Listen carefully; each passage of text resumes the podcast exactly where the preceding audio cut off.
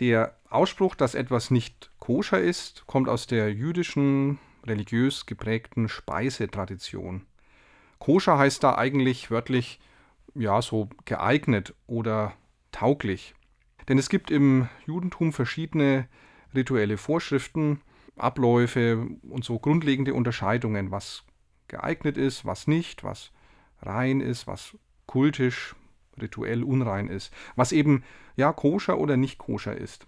Das gilt nicht nur für die Lebensmittel selbst, sondern auch die Zubereitung und die Werkzeuge, die dafür verwendet werden. Auch Küchengeräte wie Messer oder Pfannen müssen da koscher sein, also rituell rein sein, zum Beispiel nicht mit bestimmten tierischen Fetten in Berührung kommen.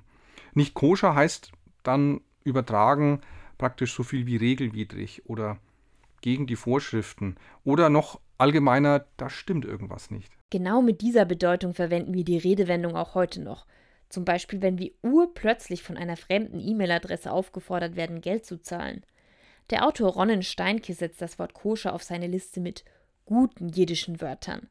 Denn es hat im Gegensatz zu manch anderen jiddischen Wörtern im Deutschen die gleiche Bedeutung wie in der Ursprungssprache.